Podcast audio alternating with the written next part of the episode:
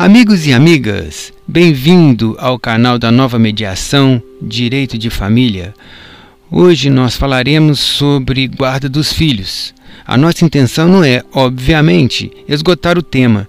Nosso objetivo é apenas levantar alguns institutos para reflexão e, eventualmente, ajudar casais que se separam e estão em dúvida com relação à guarda dos filhos. Entendemos que a sociedade brasileira deveria debater, conversar mais sobre esse tema tão delicado e importante para a família. Inicialmente, vale ressaltar que a separação dos pais não configura a extinção do poder familiar.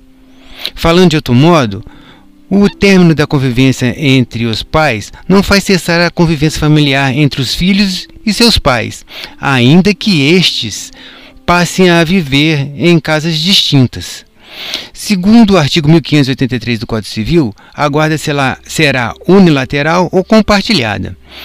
Compreende-se por guarda unilateral a atribuída a um só dos genitores, ou alguém que substitua, e por guarda compartilhada a responsabilização conjunta e o exercício de direitos e deveres do pai e da mãe que não vivam sob o mesmo teto, concernentes ao poder familiar dos filhos comuns.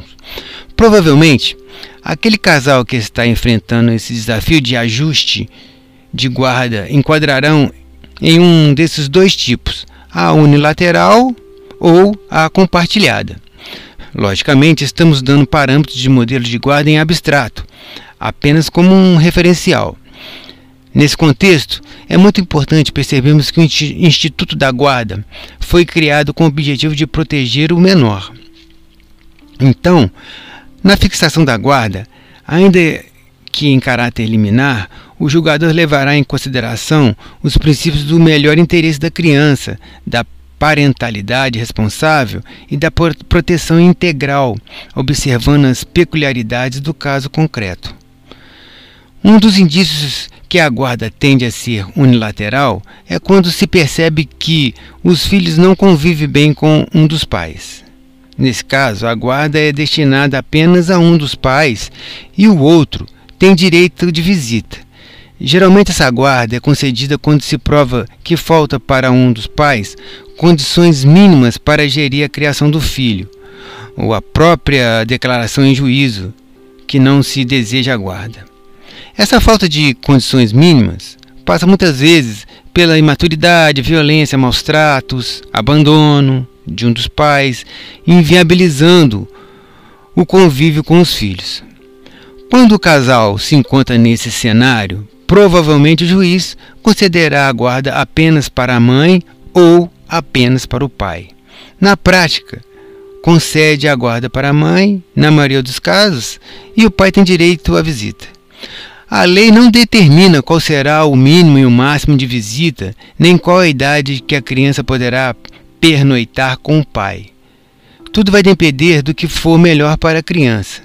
Importante salientar também que a escola tem o dever de informar ao visitante, que geralmente é o pai, a evolução pedagógica do seu filho. Percebemos que esse modelo é a exceção. A regra geral, então, é a guarda compartilhada, que abordaremos nos próximos episódios. Esperamos que esse conteúdo seja útil pa para despertar o interesse sobre o tema. Escrever a própria história sem depender da decisão de terceiros é uma importante iniciativa de reajuste familiar. Cada caso será analisado individualmente porque cada família possui características diferentes uma das outras. Procurar defensoria pública ou advogado especializado poderá ser um bom começo para o auxílio técnico, dirimindo suas dúvidas do seu caso específico Obrigado pelo carinho e atenção de sua audiência. Até a próxima. Fique com Deus.